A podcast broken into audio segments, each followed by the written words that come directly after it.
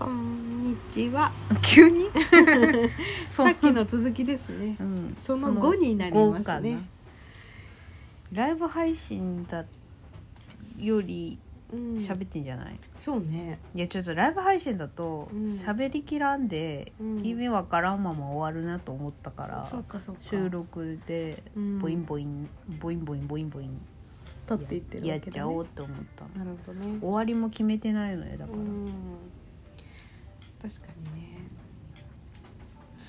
なんかもっとさ、うん現実的なこと言った方がいいかないいよ。具体的に言っちゃって。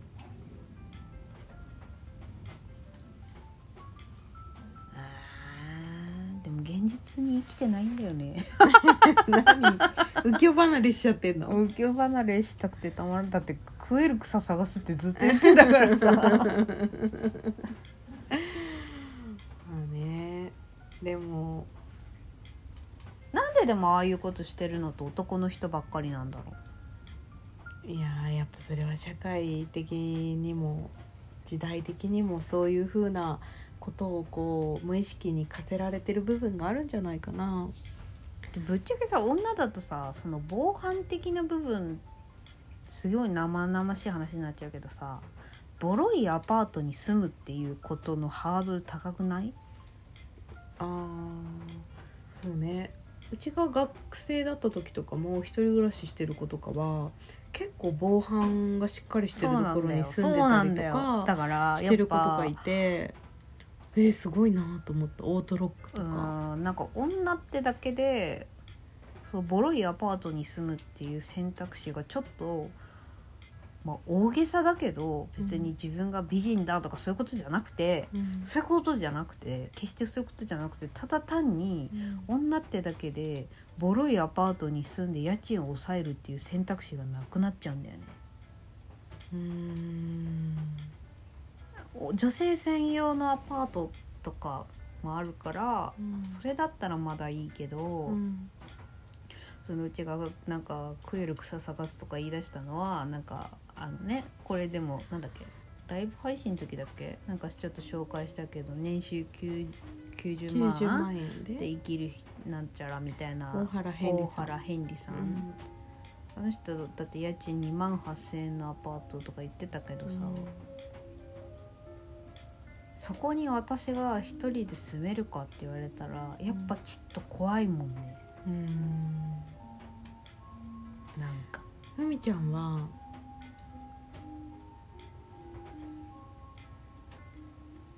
すごくその男女差みたいなものに違和感を感じてるの？うんそれは多分なんかずうんなんか気がついたら感じるようになっててなんでなんなんかなんだろうなんでだろうってで、まあ、自分が嫌な目に遭うみたいなのももちろんそうなんだけど単純に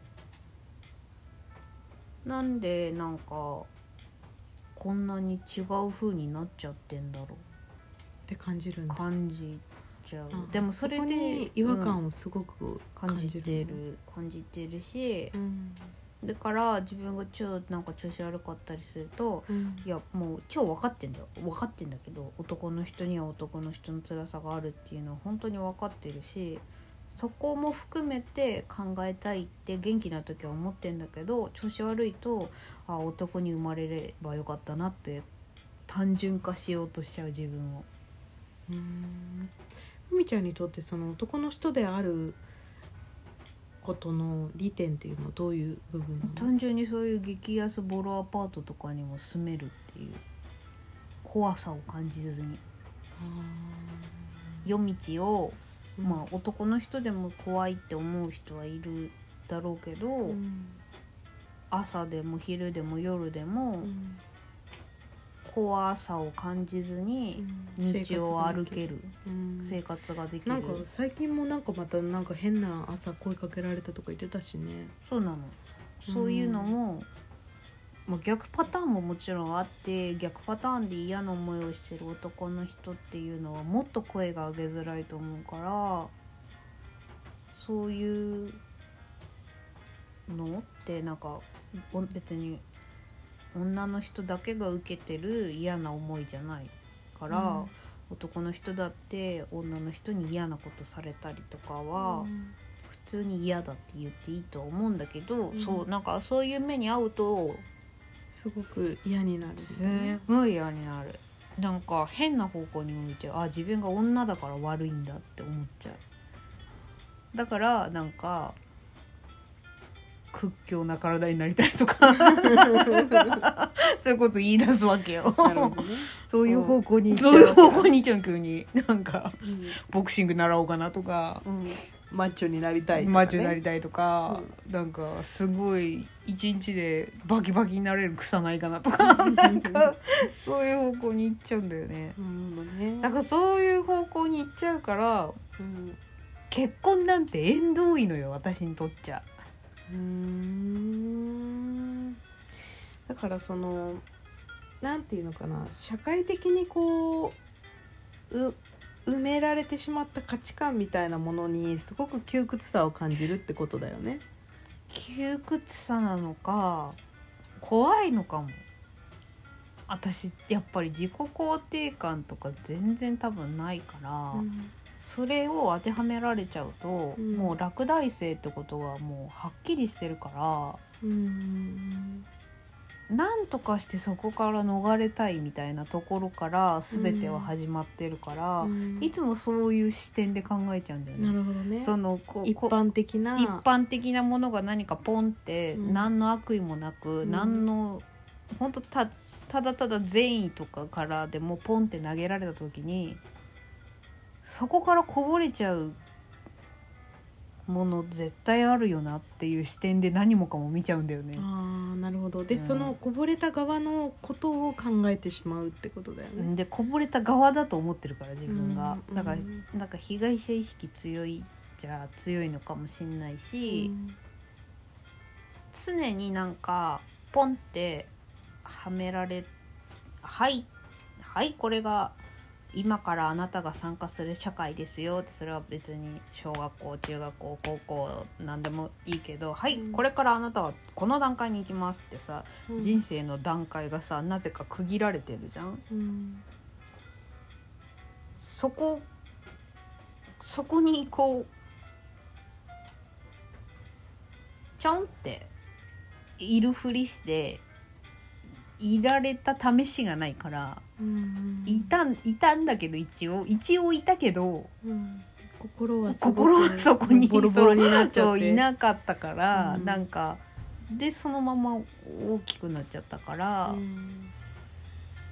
でもうさなんか成人したらさあとはもう膨大なさ、何十年っていうさ、一般社会で生きていく時間があるわけじゃん、うん。今も含めて。そうするとさ、次々にさ何年前かにはこれがこうだったのに今はこうとかさなんかこうポンポンポンポンポンポンって変わっていくのも目目にしてるしさ、だから結局でっかい声が言ってることって全然なんか最大公約数でしかなくてうん。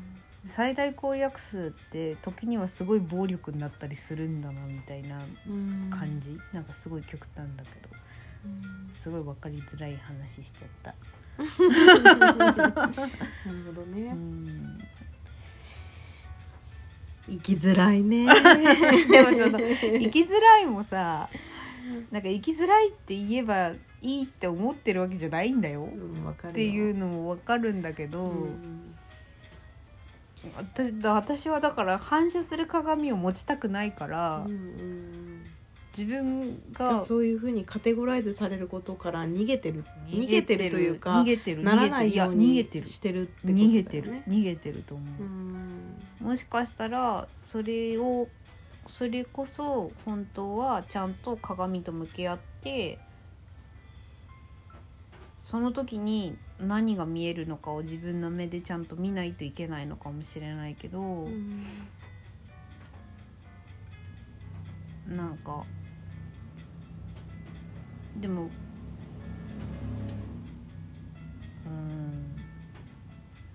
んもうもうなんかなんだろうな。なんだろうね。なんかもうもういいよみたいな気持ちになっちゃうんだよね、そうそうそう。そして私がはしゃべり始めると「ナナチュンのあくびが始まります」そんなことない。そんなことないよ。あくびしてないよ。起きづらいのかうん。でもきっと多分今のこの世の中の仕組みだったりとか価値観だったりとかそういったものに当てはまらないタイプの人なんだと思うんだよね。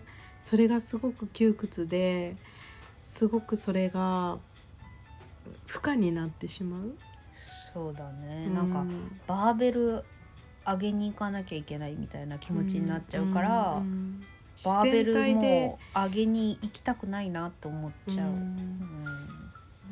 一番さそのあどうする？もう止めとく？そうだね。じゃあ次回。次回が最終回にしようか我々はこれからどうしてゆくのか。続く。